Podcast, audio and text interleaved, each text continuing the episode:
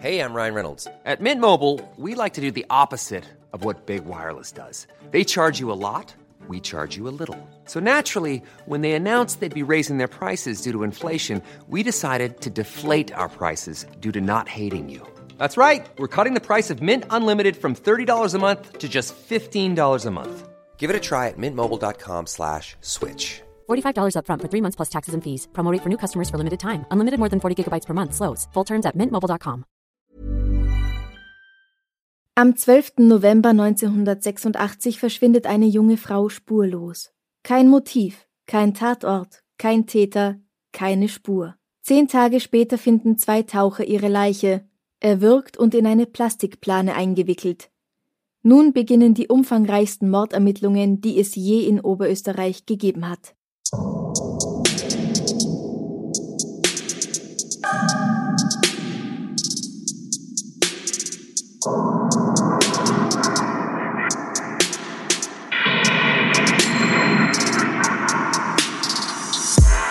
Servus, Christi, herzlich willkommen bei Darf's ein bisschen Mord sein? Dein Podcast zum Thema wahre Verbrechen.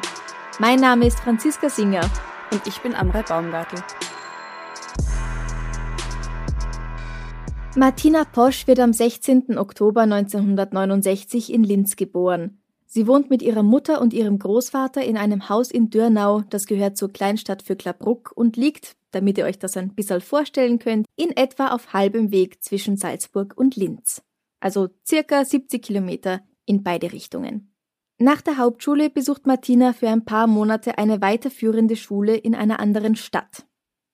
Ich könnte mir jetzt vorstellen, dass das in Wels war. Das liegt so 40, 50 Kilometer entfernt und ist einfach die nächste wirklich größere Stadt, aber es ist leider nicht genau dargestanden. Martina entschließt sich aber bald stattdessen, eine Ausbildung zur Bürokauffrau zu beginnen, und zwar bei einer Baufirma in Adnang-Puchheim.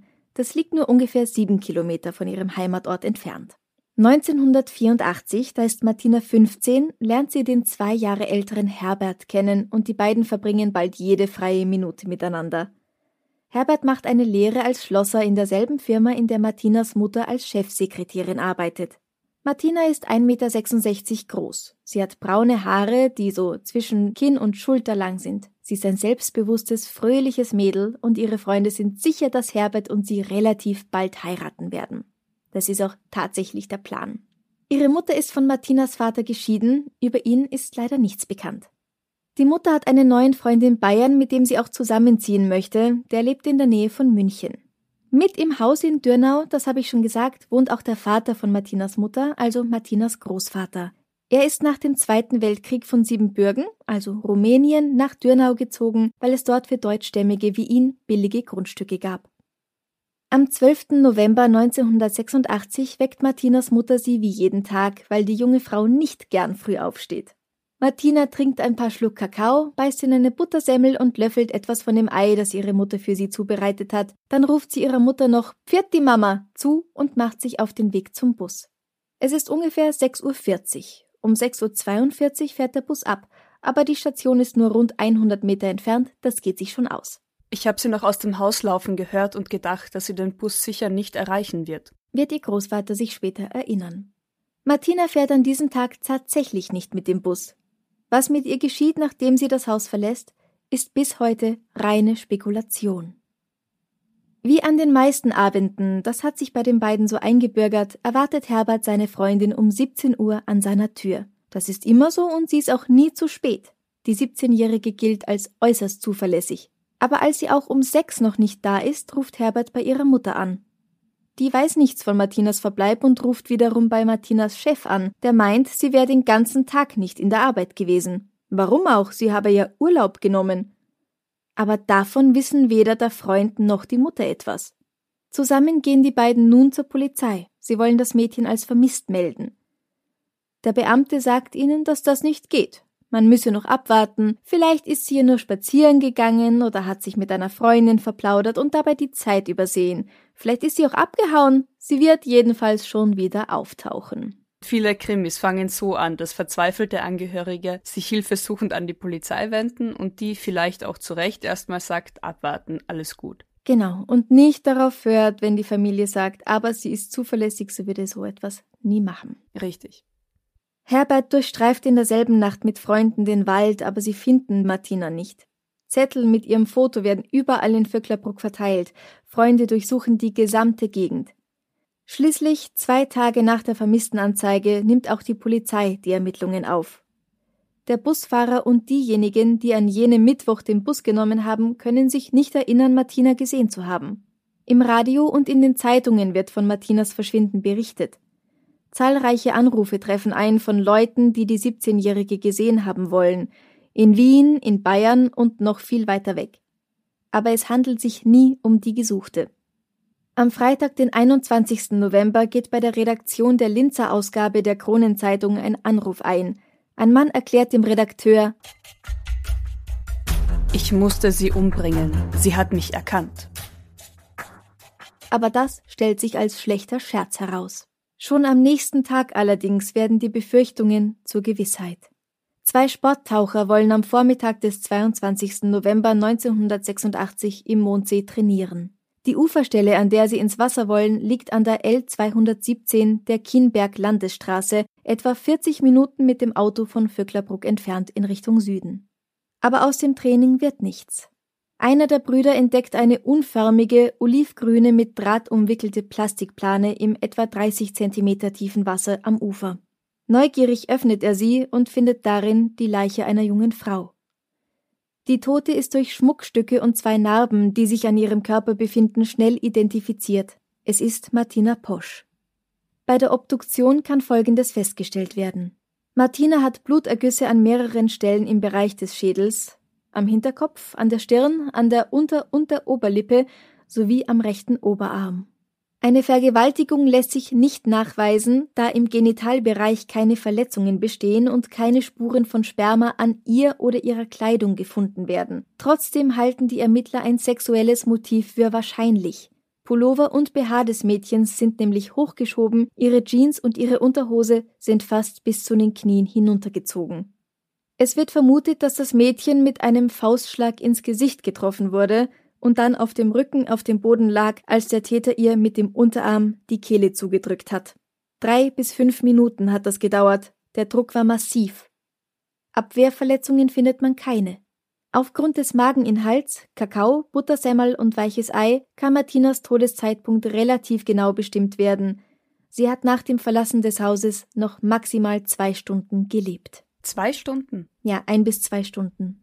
Das ging aber schnell. Also ich meine dafür, dass sie dann doch relativ nah erst zehn Tage später gefunden wurde. Also nah im nahen Einzugsgebiet, sage ich jetzt mal. Ja, du hast recht. Ihr Leichnam muss noch mehrere Tage lang in Strecklage, also weil sie wurde ausgestreckt eingewickelt, mhm. in einer idealen, kühlen Umgebung gelagert worden sein, bevor er dann so drei, vier Tage, bevor er gefunden wird, bei Mondsee entsorgt wird.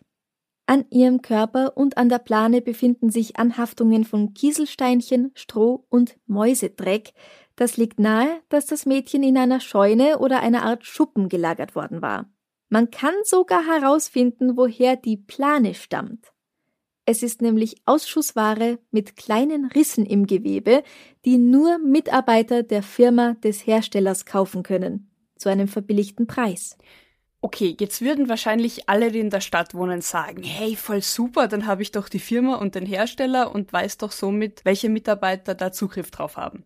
Könnte man meinen. Mhm. Jetzt sind du und ich vom Land. Ja wir wissen, wie viel Planen da herumliegen und wie schnell man mal einem Nachbarn eine Plane leiht oder dann liegt die offen rum und irgendjemand nimmt sie mit. Also, dass am Land eine Plane irgendwie zu einem Verdächtigen führen soll, ist doch recht unwahrscheinlich, befürchte ich, oder?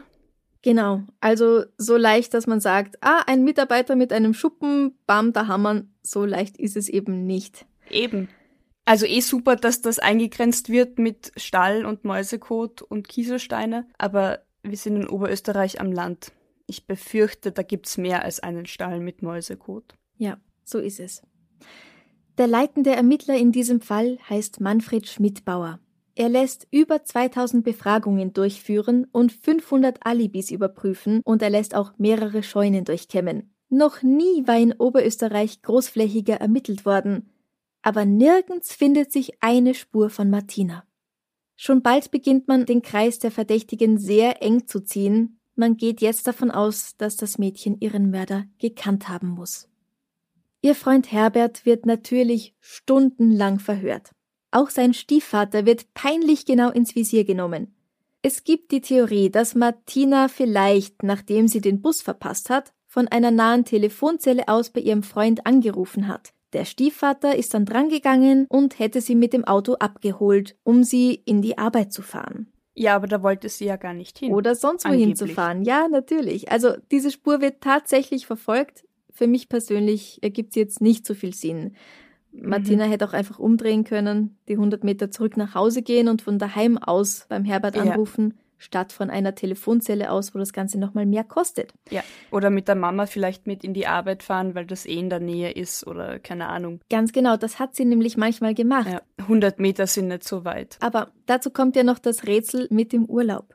Im Kalender an Martinas Arbeitsplatz war für sie an diesem Tag das Wort Urlaub eingetragen. Deswegen ist auch auf der Arbeit niemandem aufgefallen, dass sie nicht erschienen ist. Davon, dass sie sich freigenommen hätte, wissen aber weder ihr Freund noch ihre Mutter irgendetwas. Es gibt doch keinen Grund, warum sie an dem Tag frei haben hätte wollen. Nein, weil Herbert hatte auch Berufsschule. Der hat ein Referat halten müssen an diesem Tag. Also der hatte auch tatsächlich ein Alibi. Ein wasserfestes? Wasserdicht, sagt man? Wasserdicht, Entschuldigung. Wasser, ja. Meine Alibi sind wasserfest. hieb- und stichfest, das wollte ich sagen. Wasserdicht ja. oder hieb- und stichfest, so rum. Genau, es gab keinen Grund, sich freizunehmen. Mhm. Und Herbert sagt dazu in einem Interview mit dem ORF, das ist bis heute unerklärlich. Was ich am ersten glaube, dass der, also der Urlaub, nachträglich eingetragen wurde, um dem Täter Zeit zu geben. Das wird dann aber bedeuten, dass der Täter in der Firma gearbeitet hat. Also Zugang zu ihrem Kalender hatte.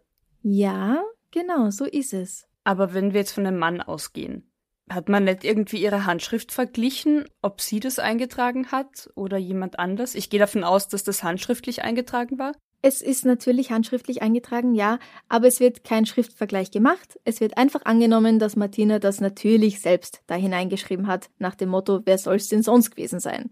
Naja, und irgendwann ist dieser Kalender dann halt auch weg. Natürlich, am Jahresende wird der Kalender weggeschmissen, die Polizei hat sich nicht dafür interessiert. Aber bis zum Jahresende sind noch eineinhalb Monate und immerhin ist es doch sehr auffällig, wenn an dem Tag, wo die junge Frau verschwindet, genau an dem Tag Urlaub eingetragen ist, dafür, dass sie dann zehn Tage später tot gefunden wird. Also spätestens dann könnte ich doch schauen, ob sie das selbst war mit dem Urlaub, oder? Könnte man. Hat man nicht. Kö könnte man. Man ja, beachtet den Konjunktiv. Okay, mhm, gut. Genau. Es gibt nur Theorien, man kann nur spekulieren. Martinas Tod ist bis heute leider ungeklärt. Aber wir wollen versuchen, über alle Theorien zu sprechen. Eine beliebte Theorie ist, dass Martina den Bus verpasst und zu einem Fremden ins Auto steigt. Vielleicht verspricht er ihr, den Bus zu verfolgen, damit sie bei der nächsten oder übernächsten Station wieder zusteigen kann. Oder hat sie vielleicht gar nicht geplant, den Bus zu nehmen, sondern hat sich mit jemandem verabredet, um mit ihm mitzufahren? Nach einiger Zeit meldet sich nämlich eine Freundin von Martina bei der Polizei. Sie behauptet, dass Martina ihr einmal nebenbei erzählt habe, dass ein Bekannter sie immer wieder mal auf dem Weg zur Arbeit im Auto mitnehme. Sie dürfe es allerdings niemandem verraten. Wie der Mann heißt, daran erinnert sie sich nicht mehr. Sie sagt der Polizei, es war für mich eine Äußerung, die bei einem Ohr hinein und beim anderen wieder hinausging. Es kann ein Name dabei gewesen sein oder auch nicht. Jedenfalls erschien mir die Äußerung ohne Bedeutung, hatte also nichts Geheimnisvolles an sich. Ja, also wenn das jetzt ein Name war wie Peter, Hans, Hubert, so allerweltsnamen, dann kann ich mir schon vorstellen, dass man sich das nicht unbedingt merkt. Und wenn es beiläufig erwähnt wird und man sich nichts dabei denkt. Also ich würde mir ganz ehrlich was dabei denken, wenn du mir jetzt sagen würdest, du, ich fahre da regelmäßig mit jemandem mit, aber verrat's niemanden. Spätestens dann würde ich sagen, warum? Hat deine Freundin, ist er verheiratet? Hast du eine, weißt du, also dieses verrat's niemanden? Ja, schon, aber es kommt auch auf die Situation an. Weil wenn wir eh gerade dabei sind, schon uns zu verabschieden oder sowas, oder, oder wenn ja. uns dann jemand anspricht, dann geht man nicht weiter auf das Thema ein, dann hat man schon wieder vergessen. Ja, ja, stimmt. Ja, das stimmt. Und wenn sie vielleicht gar nicht so eng befreundet waren, dann hat das auch nicht so eine Bedeutung. Ja. Oder man hat damals echt einfach noch Privatsphäre respektiert. Oder vielleicht bin nur ich so jemand, der da neugierig alles herausfinden will. Keine Ahnung.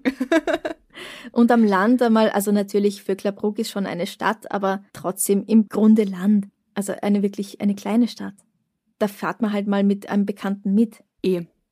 Viel leichter, als man das jetzt vielleicht in einer großen Stadt wie Wien tun würde. Und es ist doch noch auch, also vor 40, 50 Jahren. Halt, halt, Also, halt, halt, halt, vor 34 Jahren. Entschuldigung, fuck. 34 Jahren. Aber es ist halt doch irgendwie noch so eine Zeit, wo du eher mal, es gibt keine Handys, keine Smartphones Ja, und ganz wichtig, das zu erwähnen. ein, ein, soll ich dich mitnehmen? Also meine Mutter hat auch, wenn sie uns dann von irgendwo abgeholt hat vom Nachbarort und da stand halt ein Nachbarsjunge, hey, spring rein, ich nehme dich mit heim. Mhm. Also es war zu meiner Kindheit noch ganz normal. Schon, wo man sagt, das Gesicht kenne ich oder ach Gott, das ist der von der und der Familie.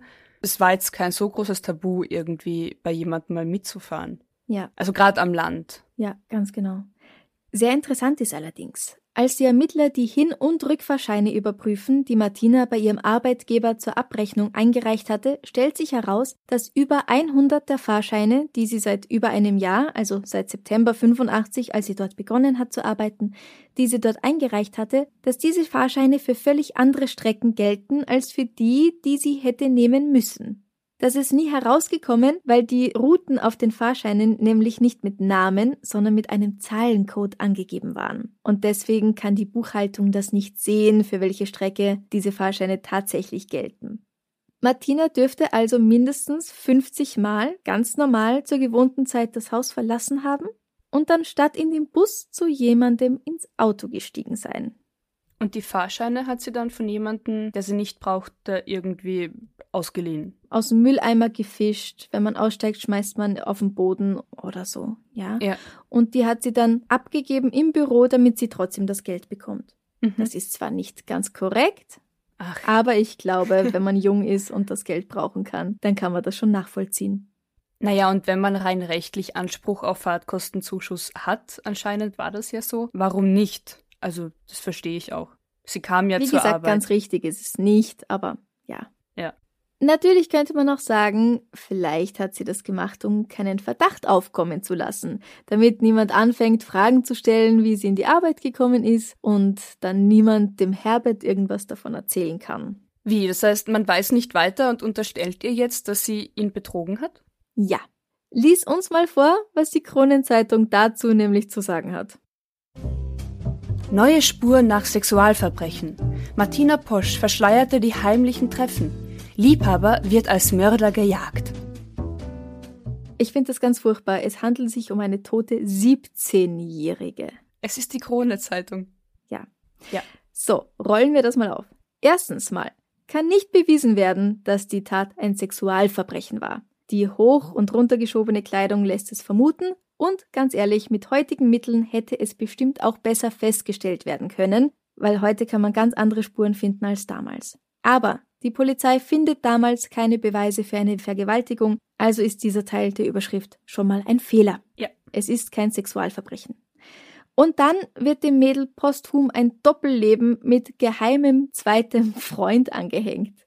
Wo es einfach überhaupt keine Anhaltspunkte dafür gibt. Aber es ist reißerisch und ähm, Ja. ja. Es ist eine absolute Frechheit, oder? total. Gibt sowas wie Rufmord bei schon ermordeten Menschen? Ich glaube schon. Und als Elternteil wahrscheinlich bist du mit Trauern beschäftigt, aber ganz ehrlich, ich würde die Krone wegen der Schlagzeile verklagen. ja, da gibt's wahrscheinlich wieder zu wenig dafür. Gut, das ist aber die Presse, wahrscheinlich machen die das öfter und fast durchgehend, aber ja, ja, außerdem 86. ja. Aber es ist eine Frechheit, auf jeden Fall. Außerdem, um nochmal zurück zu diesen 100 Fahrscheinen zu kommen, außerdem kommt zutage, dass sie, wenn sie den Bus nicht erwischt hat, auch mal von ihrer Mutter in die Arbeit gefahren worden ist. Oder sie hat bei ihrem Freund übernachtet oder ist überhaupt selbst mit dem Fahrrad hingefahren. Dann hat sie wahrscheinlich trotzdem irgendwo die Fahrscheine aufgesammelt und abgegeben, aber es bleiben halt weit weniger Fahrten übrig von diesen 100 Fahrten. Und dieser geheime Liebhaber, der erscheint schon wieder weit weniger wahrscheinlich. Und ich meine, da braucht man ja auch Zeit dafür. Und wenn sie fast jede freie Minute mit ihrem offensichtlichen Freund Herbert verbracht hat und daheim geschlafen hat und in der Arbeit brav war, da bleibt gar nicht mehr so viel Zeit. Ja. Also so eine Affäre braucht ja auch Zeit. Ja, sonst hätte sie sich wahrscheinlich noch viel öfter so einen geheimen freien Urlaubstag nehmen müssen. Eben. Aber wie es scheint, wurde auch das nie überprüft, ob das geschehen ist oder nicht. Fast ein Jahr später, im Oktober 1987, wird der Mordfall Martina Posch in der Sendung Aktenzeichen XY gebracht. Es wird um Hinweise gebeten. Personen mögen sich melden, wenn sie Martina zwischen September 85 und November 86 mit einem Mann im Auto auf der Hin- oder Rückfahrt zwischen Vöcklerbruck und Adnang beobachtet haben. Das ist aber schon sehr weit gegriffen, oder? Wie du sagst, das ist ja doch eine Stadt. Und mhm. ich weiß nicht, wie es dir geht, aber selbst wenn ich in einer Kleinstadt Autos fahren sehe und ich die Personen drin nicht tatsächlich erkenne, dann sitzen da Personen im Auto. Also es ist schon ein sehr verzweifelter Strohhalm zu sagen, hey, vielleicht hat irgendjemand von euch dieses Mädchen vor eineinhalb Jahren mit irgendeinem Mann im Auto sitzen sehen. Und naja, ja, ein- oder aussteigen sehen und das halt vielleicht mehrmals, so dass okay, es der Person ja. tatsächlich aufgefallen ist. Ja, ja, ja. In der Sendung wird auch die Plane gezeigt, in der Martina eingewickelt war. Und zwar die echte Plane. Und wenn man sich das anschaut, das kann man auf YouTube finden, der Moderator toucht da so nebenbei drauf da bin ich sofort beim Zuschauen so zusammengezuckt. Also das wird's heute bei uns nicht mehr so geben. Meinst du pietätlos oder? DNA. Ach so. Du kannst Beweise zerstören, theoretisch, ja. ja Aber 1987 ja. war es halt mit der DNA-Analyse noch nicht so weit. Man kann nur sagen, sie haben es nicht besser gewusst. Mhm. Aber ja, abgesehen davon, natürlich, pietätlos auch noch. Da gebe ich dir vollkommen recht. In dem Bericht werden auch diejenigen Kleidungsstücke gezeigt, die Martina anhatte, als sie das Haus verließ, aber nicht mehr trug, als ihre Leiche zehn Tage später gefunden wurde. Das sind eine dunkelblaue Jeansjacke mit schwarzem Schalkragen, schwarze Stiefeletten und eine blaue Stoffumhängetasche. Das lässt die Polizei vorerst zu der Annahme verleiten, dass sie den Täter gekannt haben muss, weil niemand würde schließlich seine Jacke und seine Schuhe im Auto mit einem Fremden ausziehen, das muss schon bedeuten, dass sie noch bei jemandem in der Wohnung war. Also es waren noch immer die gleichen Sachen, die sie auch anhatte, wo sie das Haus verlassen hatte, aber halt nur weniger. Ganz genau. Aber kannst du mir bitte erklären, wie sich ein ernstzunehmender Polizist zu dieser Aussage hinreißen lassen kann? Das muss bedeuten, dass sie bei jemandem in der Wohnung war, dass sie ihre Jacke und ihre Schuhe nicht mehr anhatte. Weil da könnte man ja gleich sagen, es gibt keine andere Möglichkeit, als dass der Täter ihr Gynäkologe war. Wieso sonst hätten ihre Brüste und ihr Unterleib entblößt sein sollen? Das ist doch ein ausgemachter Schmarren. Ja. Wer ihr die Hosen runterziehen kann, der kann auch ihre Jacke und ihre Schuhe ausziehen. Ich pack es nicht. Also da gebe ich dir recht. Und die Tasche behalten. Aber sie muss ihn gekannt haben. Sie hat dem falschen Menschen Sie muss vertraut. in einer fremden ja, Wohnung gewesen sein, deswegen. Das ja, ist doch ja. so ein Blödsinn. Na, weil sie hatte nur noch Socken an. Wer geht denn mit Socken raus? Es ist unfassbar, oder? Also muss das Verbrechen in einer Wohnung passiert sein. Eine Wohnung, kein Stall, kein Keller, kein Haus, eine Wohnung. Total logisch. Ja, also ich, ich verstehe es nicht. Das kann ich Diese nicht, stolze das kann ich nicht ernst Schlussfolgerung, nehmen. gell? Aber es war ernst gemeint. Eine Belohnung von 20.000 Schilling wird ausgesetzt für Hinweise, die zur Aufklärung des Falls beitragen. Aber die kommen nicht. Dafür, und jetzt haltet dich fest, liebe Hörer, haltet euch fest, dafür verschwinden die Plane und der grau-schwarze Strickpullover mit Karo-Muster, den Martina an jenem Tag anhatte, nach ihrer Präsentation im Fernsehstudio spurlos. Entweder direkt aus dem Studio, das ist das Wahrscheinlichste, oder auf dem Weg zurück zur Polizei. Niemand weiß das so ganz genau. Und auch darum drehen sich einige Verschwörungstheorien. War es Absicht? Wer wollte hier wen decken? Vermutlich hat das Zeug einfach irgendjemand unvorsichtigerweise weggeworfen und es dann nicht zugegeben. Aber ich hatte wenig, aber noch ein bisschen Vertrauen in sowas wie Beweismittelketten. Und wenn das als Originalobjekte gezeigt wird, dann gehe ich doch davon aus, dass das vielleicht von einem Polizisten begleitet wird. Ja. Oder dass das nur in, in sichere Hände abgegeben du, wird. In, in meiner Fantasie, weißt du, da steht dann wirklich wie so ein FBI-Mensch, ganz streng mit schwarzer Sonnenbrille neben dem mhm. Studio. Bewacht das und sobald es gezeigt wurde, wird es wieder in seine Obhut Ja. übergeben und dann wird der mit verschlossenem Koffer und bewachten, vielleicht nicht ganz bewachten Wagen, aber dann hat er So das wäre wieder. das hoffentlich das ist heute. mein Vertrauen. Aber damals Mhm. haben sie das nicht so gemacht. Wie gesagt, der Moderator hat auch einfach auf diese, auf diese Plane drauf getatscht. Ich persönlich finde es relativ unwahrscheinlich, dass jemand diese Beweismittel absichtlich hat verschwinden lassen. Das wäre fast zu auffällig, oder? Gerade weil man halt 87 auch noch nicht so an DNA-Analyse gedacht hat wie heute. Also ich denke mir, es gab nicht wirklich einen triftigen Grund dafür. Ja. Heute würde man sagen, ja gut, vielleicht, wenn ich das erwische, dann können sie meine DNA nicht finden, die sie seit einem Jahr schon Mhm. nicht gefunden haben. Eben. Aber 87 sah das Ganze halt schon noch etwas anders aus. Und ich meine, es war schon bei Aktezeichen XY, das heißt, sie suchen und tappen noch immer im Dunkeln. Dann wäre es ja fast zu auffällig, das absichtlich verschwinden zu Ja. lassen. Da wäre es doch schlauer, irgendwie die Füße stillzuhalten und darauf zu vertrauen, dass man nicht gefunden wird als Täter. Das ist aber nicht das Einzige, was hier schief geht. Der nächste Rückschlag bei den Ermittlungen ist, dass irgendwo Akten verloren gehen. Und ab jetzt bin ich auf der Seite der Verschwörungstheoretiker. Das Gericht in Wels, das für den Fall zuständig ist, sagt 2009 in einer Stellungnahme dazu, Wir wissen, dass der Akt, der damals von der Gendarmerie angelegt worden ist, bereits 21 Aktenordner mit Überprüfungen und tausenden Seiten umfasst. Wir haben aber nur einen Bruchteil des Aktes. Wir haben uns zwar bemüht, die fehlenden Aktenteile und Niederschriften zu erhalten, haben sie aber nie bekommen. auch Spuren und Beweismittel in diesem Mordfall sind dem Gericht niemals übermittelt worden. Aber warum? Das ist kein, ups, ich habe Süßigkeiten geklaut. Dinge Delikt. gehen verloren, Keller werden überflutet. Ja, komm. Ja, Dinge gehen verloren. Ja, aber gut, ja. Und wir sind vor 34 Jahren unterwegs. Aber come Ich on. weiß, es, wir, ihr könnt es nicht sehen, aber wir fassen uns beide einfach nur noch ans Hirn. Facepalm hochziehen. Mit frisch gewaschenen Fingern zu Hause in Quarantäne, Ja. Isolation. Aber ja.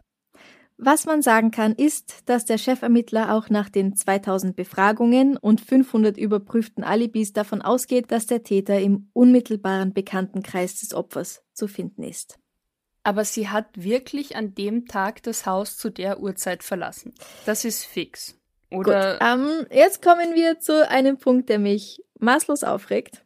An vielen Stellen kommt immer wieder vor, dass sie in Anführungsstrichen innerhalb von zwei Minuten verschwunden ist, weil sie um 6.40 Uhr das Haus verlassen hat und um 6.42 Uhr nicht in den Bus gestiegen ist. Ich bin natürlich kein Ermittler und vielleicht habe ich einfach nur ein Brett vor dem Schädel, aber ich verstehe diese zwei Minuten nicht.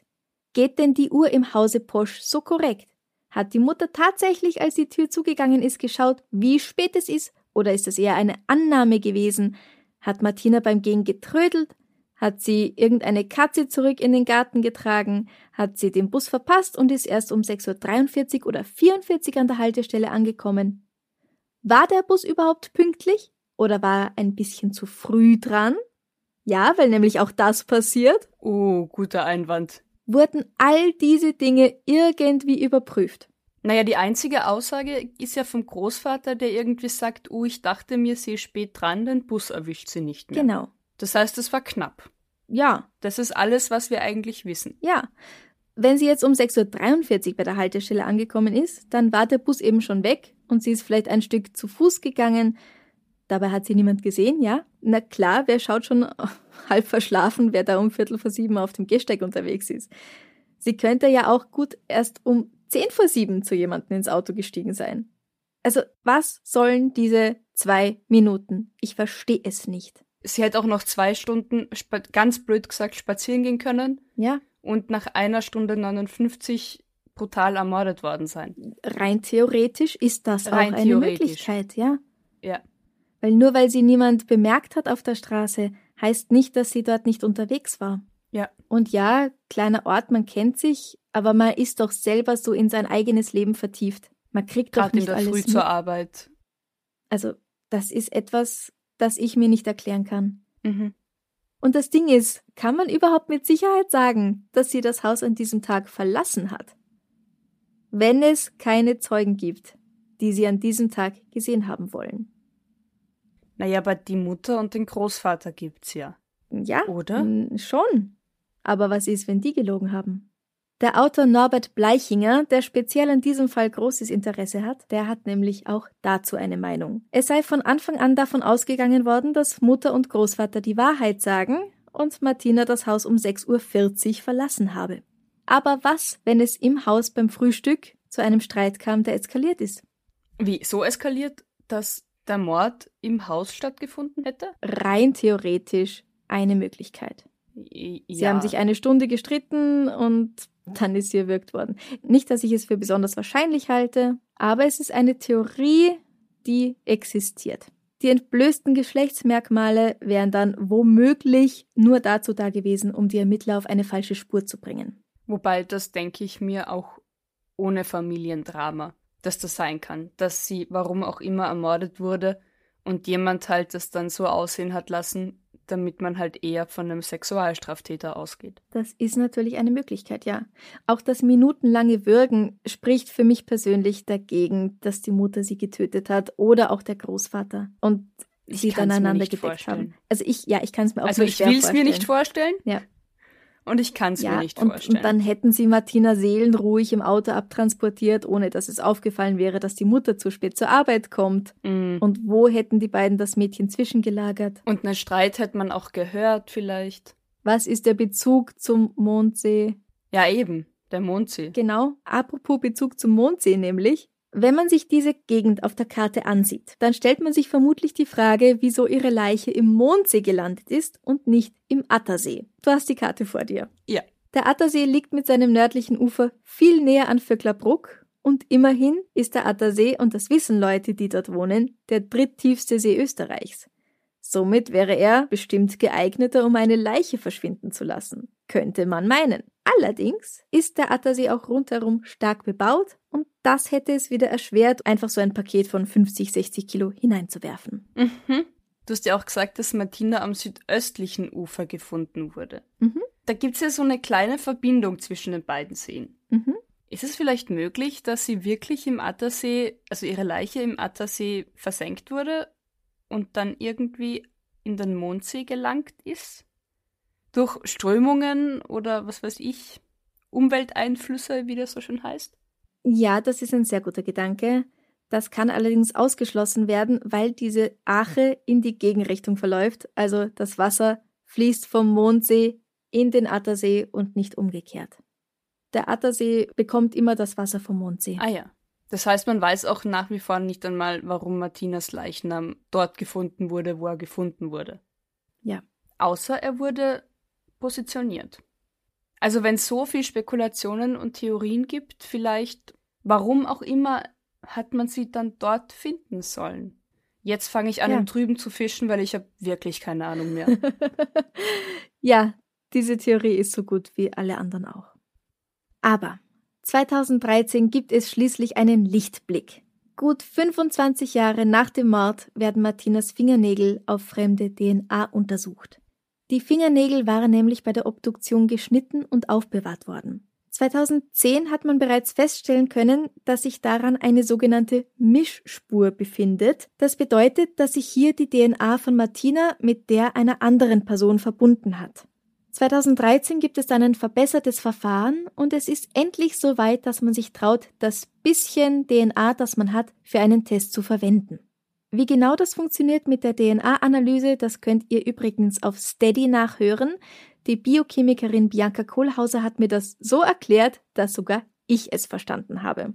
Einfach auf der Homepage nachschauen www.darfseinbissalmordsein.com, da gibt's dann alle Links. Aber zurück zum Fall. Der interessante Teil der DNA, die da sichergestellt werden kann unter Martinas abgeschnittenen Fingernägeln, dieser Teil, das ist etwas, das nur in etwa jeder eintausendste Mann in sich trägt. Tolle Neuigkeit, oder? mhm. Also ein gewisses Ausschlussverfahren. Mhm. Diese DNA wird nun mit der von zehn Männern verglichen. Zu den engsten Verdächtigen gehören Herbert, sein Stiefvater und vier weitere Männer mit Auto und ohne Alibi. Aber die Proben stimmen nicht überein. Schließlich gleicht man die Probe noch mit der DNA von Wolfgang Ott ab. Das ist ein Vergewaltiger und mutmaßlicher Serienmörder, der in den 90ern zwei Frauen am Ufer eines Gewässers ermordet hatte und schließlich am Attersee gefasst wurde. Aber zumindest hier im Mordfall Martina Posch ist er anscheinend unschuldig. Dann fällt der Verdacht auf Josef Fritzl. Fritzl, Fritzl? Fritzl, Fritzl. Der Mann, der seine eigene Tochter zwischen 1984 und 2008 im Keller seines Hauses gefangen gehalten hat und sie hunderte Male vergewaltigt hat, sodass sie sieben seiner Kinder zur Welt bringen musste. Die Fritzels betreiben nämlich zwischen 1973 und 1996 in Unterrach am Attersee ein Gasthaus mit Campingplatz und das liegt direkt an der Ache, die die beiden Seen verbindet und ist keine zehn Minuten mit dem Auto vom Fundort von Martinas Leichnam entfernt. Und? Auch seine DNA stimmt nicht mit der Probe überein. Sind wir uns da sicher? Ja, leider. Es wäre so schön. Es wäre so einfach, es wäre so passend. Es würde in die Zeit passen, es wäre wirklich sehr naheliegend. Es würde vom Alter her sehr gut passen. Ja. Viele Menschen meinen, dass Martina und Elisabeth Fritzl, die Tochter, die er eben gefangen gehalten hat, sich sehr ähnlich gesehen haben. Aber seine DNA stimmt eben nicht mit dieser Probe überein. Gut, das heißt aber auch nur rein theoretisch, wie gesagt, dass diese Spur nicht mit ihm übereinstimmt. Also er könnte trotzdem seine Finger da irgendwie mit im Spiel gehabt haben. Das wäre theoretisch eine Möglichkeit, ja. Ja, wie viele andere auch. Ja, genau. Und ja, leider, die Fragen, die sich damals gestellt haben, sind heute noch genau dieselben. Warum musste Martina sterben? Wer hat sie umgebracht? Und wo? Wir wissen ja bis heute auch nicht, wo sie umgebracht worden ist, wo sie gelagert worden ist. Und trotz DNA-Analyse ist leider unsicher, dass dieser Fall jemals aufgeklärt werden wird. Die Linzer Kriminaltechnikerin Friederike Blümelhuber ist jedenfalls der Meinung, dass der Fall Posch eine reine Beziehungstat ist. Dafür spreche die fast liebevolle Behandlung, die der Täter dem Leichnam hatte angedeihen lassen, die sorgfältige Verpackung in die zugeschnittenen Planen und der Fundort an einer der schönsten Stellen des Salzkammergutes. Darf ich? Darf ich? Darf ich? Amrei haut sich die ganze Zeit schon mit der Faust an die Stirn. Ja, bitte, lass es raus. Alter, nein, ich, ich weiß gar nicht, wo anfangen. Was, was, was, was ist das für eine Scheiße? Ganz ehrlich. Also Punkt A habe ich nach wie vor ein Problem mit dem, The mit dem Wort Beziehungstat. Das ist so wie Familiendrama. Familiendrama ist, keine Ahnung, wenn der Vater die Mutter betrügt, aber nicht, wenn einer die komplette Familie abmurkst. Ja. Und es ist so despektierlich und pietätlos, wenn man etwas als liebevoll darstellt dass der Täter sein Opfer liebevoll behandelt habe, weil er es in einem Ort, einen schönen geografischen Ort abgelegt hat ja. oder die Plane schön zugeschnitten hat. Bullshit. Das kann natürlich schon eine Bedeutung haben. Also du tust ja Sachen, weil sie eine ja, Bedeutung haben. Ja, rituell, wie auch immer, als Entschuldigung, bla bla bla. Ja. Aber ich finde es jetzt auch nicht sehr liebevoll, jemanden mit runtergelassener Hose und hochgeschobenem Pulli in eine Plane zu wickeln, nachdem ich ihn ermordet habe und dann in einem See zu versenken. Also einfach, einfach schon die Person nicht mal wieder ordentlich anzuziehen, ist nicht wahnsinnig liebevoll. Also ich, ich verstehe, wenn du sagst, Fundort und Behandlung und auch Mordhergang haben eine psychologische Bedeutung, verstehe ich, ja. Mhm. Aber ich finde, das Wort liebevoll hat da keinen Platz. Ich weiß, was du meinst, ja. Weißt du, also so, und ja. oh Gott, ich. Huh, und ganz okay. ehrlich, ich meine, diese Stelle am Mondsee ist halt 40 Minuten mit dem Auto entfernt von Vöcklerbruck. Er ist jetzt nicht von Wien an den Mondsee gefahren weil das so eine schöne Stelle ist dort. Ja. Sondern es ist halt irgendwas Nahes, es ist ein See. Vielleicht abgelegen, vielleicht nicht gerade stark bebaut und deswegen. Ja, also ich glaube, diese schönste Stelle des Salzkammergutes wird überbewertet. Mhm. Es ist eine Möglichkeit, das Ganze zu interpretieren. Wir stimmen dem halt nicht zu. Ja, also ich, ich, ich denke mir halt nur, wenn, wenn, wenn die Eltern beziehungsweise die Mutter und der Großvater sowas lesen müssen, wie fühlt sich dann Angehöriger wie fühlt man sich, wenn man nach wie vor nicht weiß, warum die Tochter oder die Enkelin ermordet wurde und liest dann in irgendeiner Zeitschrift oder in irgendeinem Interview, wie liebevoll der Täter dann mit der Leiche umgegangen ist? Ja. Also, als ob die nicht schon genug durchgemacht hätten, ganz ehrlich. Martinas Mutter hätte bestimmt gern den Mörder ihrer Tochter vor Gericht gesehen. Nach dem tragischen Unglück zieht sie bald zu ihrem Freund nach Bayern. Wahrscheinlich auch, um der unbarmherzigen Presse zu entkommen, die sie in ihrem Haus belagert. 2004 stirbt die Frau an einem Herzinfarkt. Und der Großvater stirbt schon ein paar Jahre früher. Auch der damalige Chefermittler Manfred Schmidbauer wüsste zu gerne natürlich, wer der Täter ist. Von 179 von ihm bearbeiteten Mordfällen ist dieser nämlich der einzige, für den niemand zur Rechenschaft gezogen werden konnte. Und der Mord an Martina Posch ist der bisher am längsten ungeklärt gebliebene Mordfall in Oberösterreich. Martina wäre heute 51 Jahre alt. Dieser Fall fasziniert mich schon ganz lange, weil am Mondsee, da geht auch die Westautobahn vorbei. Und mhm. da gibt es so eine Raststation, wo wir meistens, wenn wir mit dem Auto von Wien nach Bayern gefahren sind, haben wir dort Halt gemacht und den Ausblick genossen und irgendwo da wurde Martina gefunden. Ich glaube, es ist mit, also neben dem Verlust und der eigentlichen Tat, nach wie vor, glaube ich, für Angehörige das Schlimmste, einfach nicht zu wissen. Ich glaube auch, dass das sehr Ich glaube, das stelle ich mir noch viel, viel schlimmer vor, als, ich meine, wie gesagt, der Verlust und das Verbrechen allein reicht ja schon aus. Aber dieses, was weiß ich, wie waren die letzten Minuten, die letzten Stunden, musste sie leiden, warum das Ganze eigentlich, eben wie du sagst, Rechenschaft, irgendwie den Täter vor Gericht bringen, hinter Gitter bringen, wenn all das nicht stattfindet. So ähnlich wie, das beschäftigt mich, das war unser erster Fall, glaube ich, den wir als Folge gemacht haben, die Ulrike, Mhm. Sowas lässt mich persönlich ganz ehrlich lang nicht los. Ja. Weil ich mir denke, wie, wie willst du als Angehöriger, egal jetzt ob als Herbert Freund und natürlich auch eben Familie, mhm. halbwegs noch ein normales Leben führen und weiterführen. Ja. Halbwegs in den Alltag zurückkehren. Und du siehst ja auch, wie viele Theorien es dazu gibt, ja. wie viele Spekulationen und natürlich ist der Großteil davon Mist. Ja. Aber, Aber, vielleicht will man auch irgendwann einfach was glauben, damit man was glauben kann, um ja. sich an irgendwas festhalten zu können. Ja. Also da, das ist ein Fall, wo ich nicht mal sagen kann, ich glaube, dass das am wahrscheinlichsten ist. Mhm. Man weiß einfach nichts, ja. Es kann auch sein, dass sie aus dem Haus rausgegangen ist. Ja. Jemand hat sie direkt davor nach dem Weg gefragt, ins Auto gezerrt. Es gibt so viele Möglichkeiten. Ja, vielleicht war sie noch eine Stunde spazieren. Mhm. Vielleicht wollte sie einfach mal einen Tag für sich allein haben. Ich meine, am Tag vorher, es war am 12. November, als sie verschwunden ist. Der Tag vorher, also 11. November, 11.11. .11. Faschingsbeginn. Vielleicht haben sie da irgendwie noch gefeiert, das weiß ich nicht. Und dann wollte sie sich, wollte sie sich einen freien Tag nehmen. Halt, und es muss nicht immer jeder Bescheid wissen. Es wäre interessant, ob sie sich öfter mal so zwischendurch einen Tag freigenommen hatte. Ja. Aber ich meine nur, es muss jetzt kein anderer Mann dahinter stecken nur weil sie vielleicht mal einen Tag für sich allein haben wollte. Wenn man immer in der Arbeit ist, in der Berufsschule, daheim und mit mhm. dem Freund zusammen. Vielleicht will man mal Kaffee trinken, Kuchen essen und Buch lesen. Ja, ein paar Stunden einfach mhm. allein spazieren, ohne dass jemand und niemandem erzählen, wo man gerade ist, das was man gerade macht. Ja. Es ist natürlich die klügere Variante, immer irgendjemandem zu sagen, ja. wo man hingeht, wann ja. man wo sein will, welchen. Weg man nimmt eindeutig die klügere Variante. Auch wenn man allein wohnt, liebe Kinder, hört gut zu. Oder wenn man sich mit jemandem auf ein Tinder-Date trifft oder sonst was.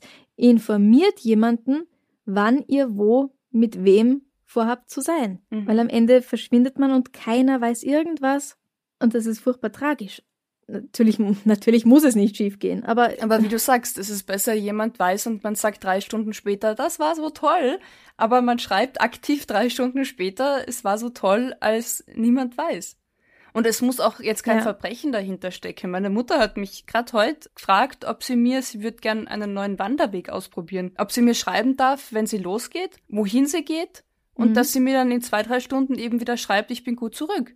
Finde ich großartig. Ja. Ich, ich kenne das innerfamiliär und auch von Bekannten immer wieder, wo dann vor allem eher Männer sagen, ach, was wird denn sein? Und ich bin allein unterwegs, was wird mhm. denn passieren? Es kann immer was sein. Und da spreche ich gar nicht von Verbrechen oder von Fremdschuld, sondern was weiß ich, dir kann schwindlig werden. Du kannst stolpern und dir den Knöchel verknacksen. Man wünscht das ja niemanden. Aber man weiß dann. Ja, und dann bist du allein im Wald richtig, und keiner aber man weiß, weiß, wo man zur Not suchen soll oder wen man zur Not wohin schickt. Ja. Man kann auch zu Hause, natürlich 86 gab es keine Handys, dann legt man halt vielleicht zu Hause einen Zettel hin. Also das nur so als, wir sagen jetzt nicht, dadurch hätte das verhindert werden können, um Gottes Willen, nein. Nein, Martina trifft keine Schuld. Es ist nur ein gut gemeinter Tipp von zwei alten Tanten mhm. wie uns. wie man selber auf sich aufpassen kann. Machen wir noch was Schönes zum Abschluss? Wir machen noch was Schönes zum Abschluss. Wenn dir dieser Podcast gefällt, dann würden wir uns sehr über deine Unterstützung freuen. Du kannst unser Komplize auf Steady werden. Für einen Beitrag ab 2,50 Euro bekommst du jeden Monat exklusives Material, das alle anderen nicht bekommen. Ich hänge zum Beispiel an diese Folge noch einen Ausschnitt an. Diesen Monat gibt es nämlich ein Interview mit Thomas Gabriel Rüdiger, dem Cyberkriminologen. Also bleib bis zum Ende dran, sei gespannt. Du kannst uns auch ein Enzian-Schnapsal schicken oder generell ein Trinkgeld über co-fi.com. Kein Geld, kein Problem. Du kannst uns auch helfen, indem du unseren Podcast abonnierst, bewertest und all deinen Freunden und Kollegen von uns erzählst. Folge uns auf Instagram at darfseinbissalpodcast und auf Facebook. Alle Links zu Steady, zu Kofi, zu unserem Shop mit ganz, ganz tollen T-Shirts, Tassen, Taschen und so weiter. Alle Links gibt's auf unserer Homepage darf's ein bisschen Mord sein.com. Und dort sind jetzt auch alle Interviews und alle Bonus-Episoden, die es auf Steady anzuhören gibt, aufgelistet. Also schau vorbei www.darf's-ein-bisschen-mord-sein.com. Ich bin für was ganz was Schönes, weil Isolation, Quarantäne, Herbst. Deswegen, liebe Franziska, will ich von dir heute wissen, was ist eine schöne Kindheitserinnerung von dir? Irgendwas, wo du sagst, ach Gott, damals, das war schön, das war toll, das hat sich voll gemütlich angefühlt. Ganz spontan, mhm. es gibt einen tollen See in Bayern, da war ich mit meinen Großeltern hin und wieder und auch mit meiner besten Freundin damals, der Elisabeth. Ich weiß nicht, ob sie zuhört. Hallo Elisabeth. Falls ja, hallo. da gab es ganz viele Kühe, denen durfte man natürlich nicht zu nahe kommen, aber sie waren einfach da und sie hatten das Kuhglocken. wusste man und, damals aber auch Ja, einfach. und überall waren Kuhfladen und da hat man auch sehr aufpassen müssen, dass man nicht reinsteigt.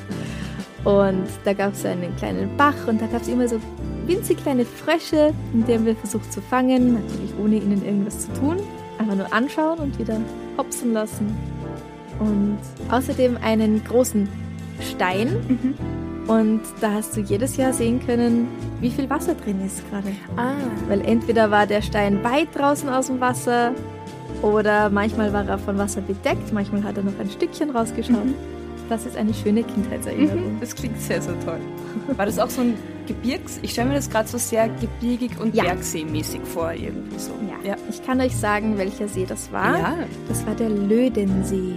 Wo ist der? Der ist in Berchtesgaden. Mhm.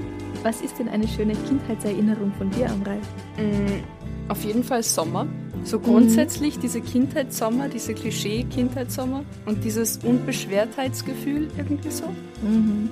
Also ich vermisse Sommergewitter und Sommerregen. Mhm. In den letzten Jahren waren die hier oder auch wenn ich in Kärnten gearbeitet habe, entweder wahnsinnig heftig und heftig mit Sturm, Hagel und kaputten Fenstern oder brütend heiß. Und früher gab es noch diese Sommerregen. Und dann hat es um vier oder fünf Uhr am Nachmittag einfach mal so eine warme Dusche gegeben. Und dann war das Gras nass und der Abend war trocken und es war schön. Und dann riecht so Es gut. riecht so frisch gewaschen und so schön. Also dieses, Mhm. ich, das ist so ein eigenes Gefühl, finde ich. Und einmal hat dieser Sommerregen exakt an unserer Grundstücksgrenze an der Hecke aufgehört. Und ich weiß, ich bin, ich bin dann irgendwie so äh, nach links und rechts gesprungen und links war trocken und rechts war nass und links war trocken und rechts war nass, weil der Regen muss auch irgendwo aufhören.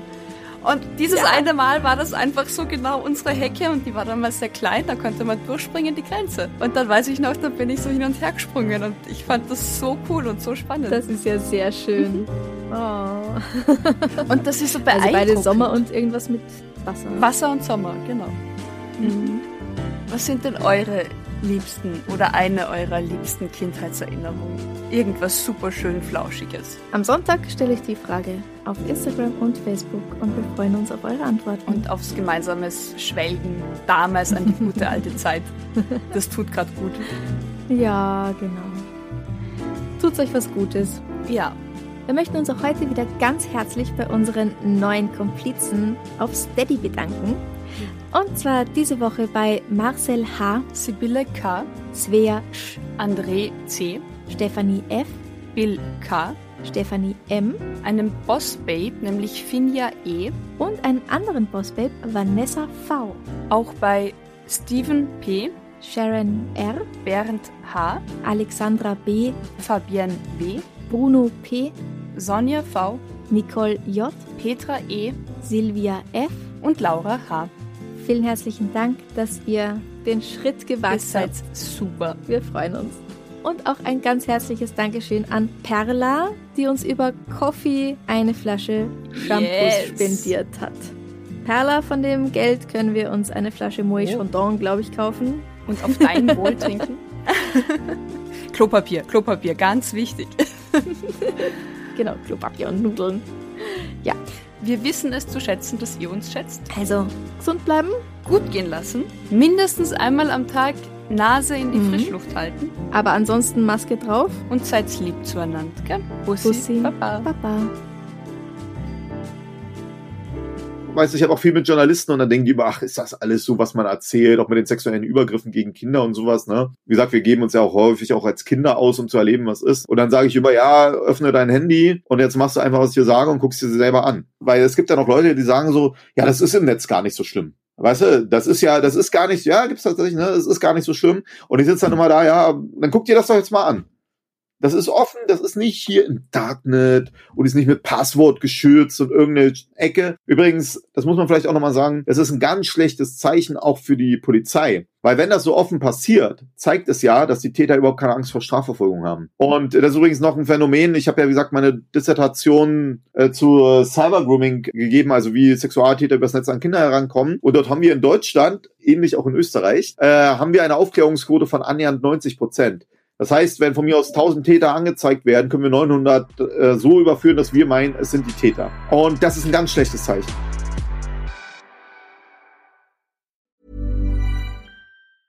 Planning for your next trip? Elevate your travel style with Quince. Quince has all the jet setting essentials you'll want for your next getaway, like European linen, premium luggage options, buttery soft Italian leather bags, and so much more. And is all priced at 50 to 80% less than similar brands. Plus, Quince only works with factories that use safe and ethical manufacturing practices. Pack your bags with high-quality essentials you'll be wearing for vacations to come with Quince. Go to quince.com slash pack for free shipping and 365-day returns.